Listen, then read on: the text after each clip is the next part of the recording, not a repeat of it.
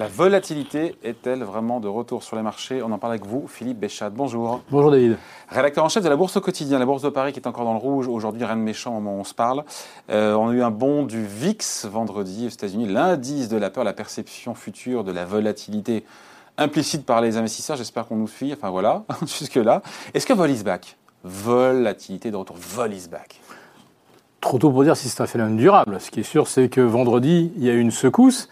Mais euh, je dirais que 10% de hausse du VIX, on a vu ça il n'y a pas si longtemps, c'était début mai, des séances où le, le, S&P, puisqu'en fait c'est l'actif ou le référent auquel est adossé le VIX, on a vu des fois des, mouvements de 8, 9% sur le VIX avec une variation de 0,7% euh, du sous-jacent. On se demande pourquoi le VIX. Euh, Donc hier, Enfin, vendredi, ça me paraissait pas euh, un pic de volatilité. Sachant que 21% de euh, volatilité, il n'y a rien de. Voilà, c'est pas non 21,5. Euh, ça va.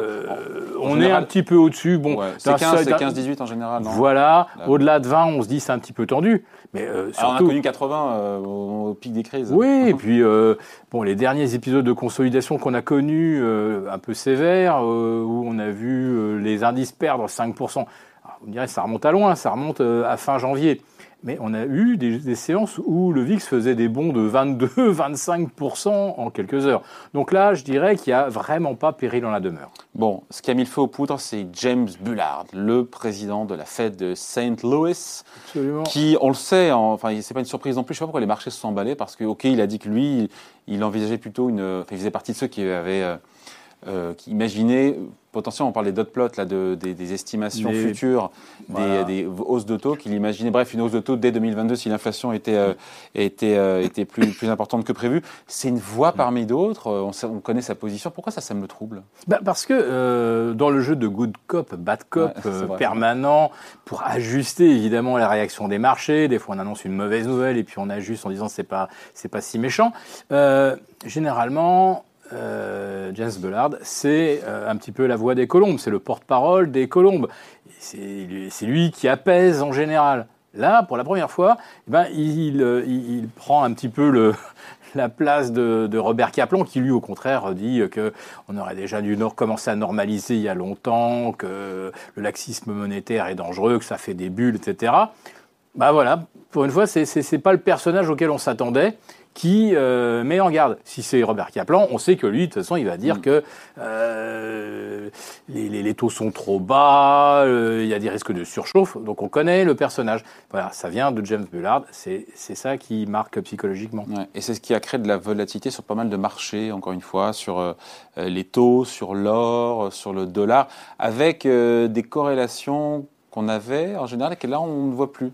Oh là, je veux que vendredi, enfin, le vendredi 18, le fameux jour des quatre sorcières, euh, c'est, euh, les, corrélations ne correspondaient plus à grand chose, ça partait dans, dans, tous les sens. Alors si on veut analyser assez finement ce qui s'est passé par les taux, puisque c'était la première question, alors les taux longs se détendent fortement après avoir euh, surréagi euh, au, propos de la Fed. au propos de la Fed, 10 points dans un sens, 10 points dans l'autre, puis finalement on enfonce les 1,50. Et puis derrière, il y avait un, potentiel support, ce que connaissent les analystes techniques, autour de 1,44. On surveille ça parce que derrière, si on enfonce 1,44, on risque d'aller à, 21. Pendant ce temps-là, les taux à 2 ans et à 5 ans se tendent. Forcément, on s'ajuste au discours de James Bullard qui dit que la hausse de, les, les hausses de taux, c'est pas 2023, mais peut-être 2022.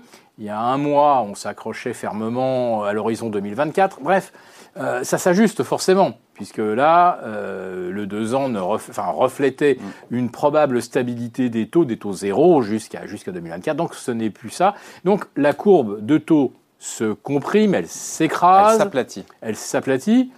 Pour les banques, mauvaise nouvelle, puisque eux... Euh, ils ont besoin d'avoir une courbe qui soit plutôt... ils ont besoin qu'il y ait un différentiel entre le taux court le maximum de différentiel entre le taux court où il se refinance et le taux long où il prête. Voilà, d'un seul coup, le 2 ans, le 10 ans, tout ça, ça risque de se rejoindre. Il n'y a plus de marge, il n'y a plus rien. Donc, gros gadin euh, pour les banques, les, assureurs, etc. vendredi. C'est ça qui, euh, finalement, pèse euh, sur Wall Street. Peut-être plus justement que la volatilité. C'est-à-dire que techniquement, il y a un moment où euh, le compartiment des valeurs financières a vraiment pesé. Et puis, il y a un autre phénomène dont on va reparler, euh, qui là nous, nous éloigne vraiment des États-Unis et, euh, et, de la communication de la fête plus ou moins bien orchestrée. Et ça va continuer toute la semaine d'ailleurs, parce que je crois que Jérôme Porel s'exprime le, le, 22 juin. On aura ses lieutenants qui s'exprimeront après, qui feront le service après-vente. Il va y avoir du bruit, c'est ça? Voilà. Euh, il y a eu un autre phénomène qui, à mon avis, a vraiment là euh, perturbé toutes les corrélations habituelles. C'est la Chine? Et c'est la Chine quand la Chine dit en gros, finalement, euh, euh, elle puise dans ses stocks stratégiques en matière de, en matière de métaux, cuivre, fer, nickel, pour calmer un peu cette euh, euphorie sur les cours des marchés, encore une fois, des, métaux. Bah, En fait, toutes les comos, euh, les métaux industriels, euh, les métaux précieux, les soft commodities, c'est-à-dire les céréales, euh, la viande congelée, jus d'orange, etc. Tout ça a flambé. Voilà, ça flambe en fait depuis, depuis novembre, depuis qu'on se dit que le vaccin va tous nous sauver jusqu'à ce qu'on commence à se rendre compte que l'efficacité peut-être pas aussi grande que ce qu'on espérait. Enfin, on va bien voir si ça perturbe ou pas euh, ou si on, l'inclut dans les raisonnements. Delta, voilà. On a, enfin, en tout cas, on était parti sur une hypothèse qu'on était tous sauvés, que le, vaccin c'était du 95. Maintenant, si on arrive à 70, je pense qu'on sera content. Voilà. 70% de... d'efficacité. C'est ça. Voilà. Donc, euh, les marchés n'ont pas du tout intégré euh, le fait que euh, la reprise va se poursuivre de façon indéfinie, etc. Donc, on jouait à fond le trade, croissance, croissance débridée. et donc matière première et donc matières premières naturellement, et la Chine est le premier acheteur au monde. La Chine absorbe 50% de toutes les matières premières consommées dans le monde, et je pense que c'est même davantage parce que ce qu'elle ne consomme pas, elle en exporte beaucoup. Par exemple, les batteries, bah, le nickel, et, euh, tout ça c'est raffiné en Chine. Et donc, c'est plus son intérêt d'avoir des cours aussi élevés, donc c'est une façon de... Bien sûr.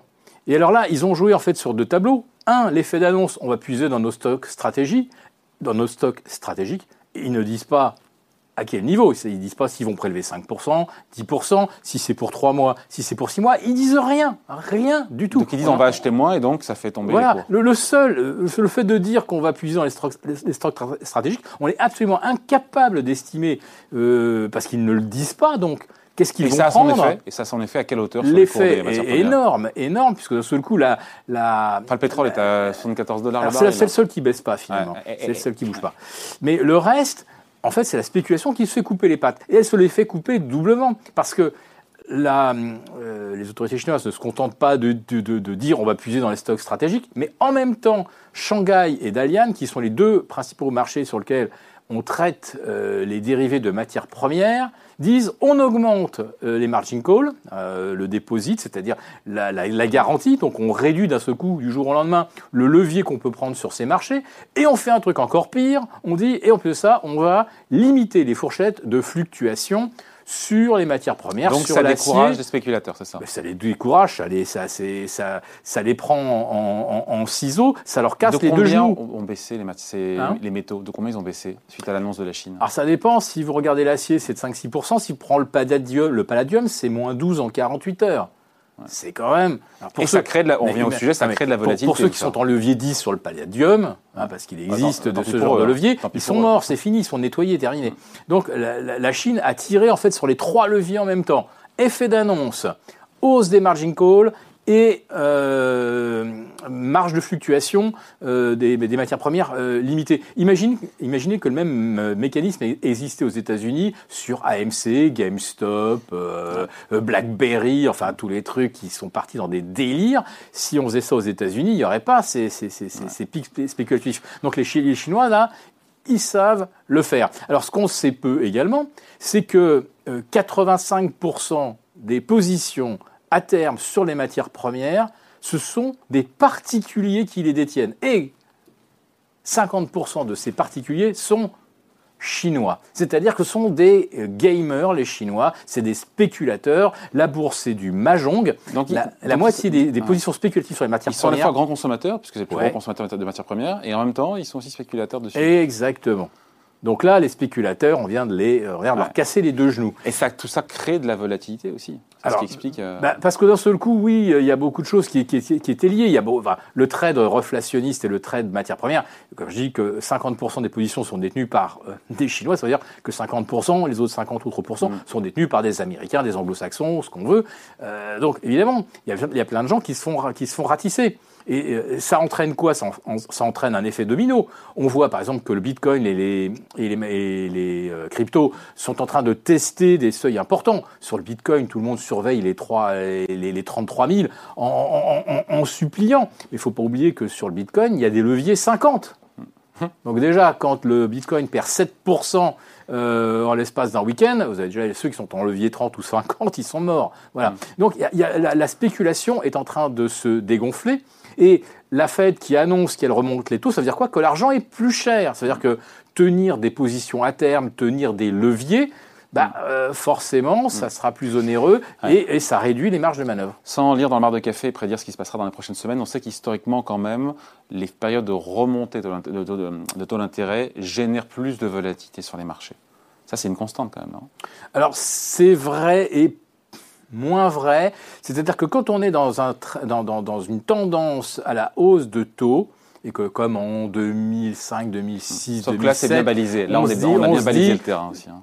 Les taux montent, c'est le signe que euh, l'économie est en croissance, que tout va bien. Et, euh, et, et, et, là, je vais dire, ça roule. Là, le problème, c'est qu'on va euh, mettre d'un seul coup la douche froide sur un corps surchauffé, Hein, donc surchauffé euh, à tous les niveaux. la douche froide, elle sera pas si froide que ça. Au, niveau spéculatif. c'est une douche tiède froide, parce que pardon, ce qu'on va faire à la Fed, on parle encore une fois de deux hausses de taux en 2023, ça va, ça va pas très loin. Hein. Oui, deux.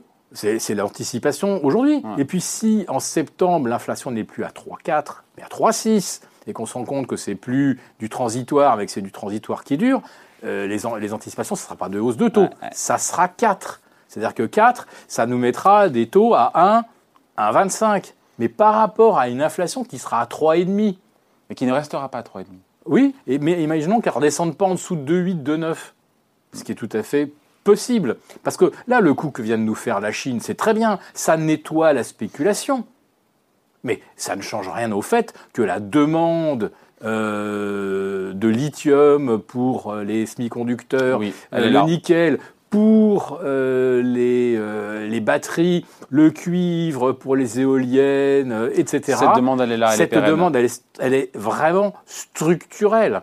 Donc là, on vient, on vient, je dis, de voilà, nettoyer un petit peu les, le, le, le, grenouillage spéculatif, mais fondamentalement, ça va revenir. Il n'y a rien qui va inverser ça. Et si derrière, on s'aperçoit que ce n'est pas deux hausses de taux, mais quatre, et qu'on se dit que même avec quatre hausses de taux, si on est à 1,25 pour une inflation à 2,50 ou à 3, on sera encore euh, sur, sur des rendements négatifs sur l'obligataire, forcément, puisqu'on perd, on perd. Et là, pour le coup, la Fed devra réagir, et là, euh, ça changerait un petit peu la donne et l'équation bah, ça, ça, ça, veut dire que là, il va falloir qu'on revoie les raisonnements. Et puis, euh, aujourd'hui, on se dit, bon là, ouf, les matières premières rebaissent. N'empêche que beaucoup euh, d'entreprises en ont acheté au plus haut. Hmm. Quand même, ça fait quand même euh, un an que ça dure, et surtout depuis depuis novembre dernier, c'est c'est devenu cher. Tout le monde en a stocké. Le problème, c'est que il faut pouvoir le répercuter dans les prix,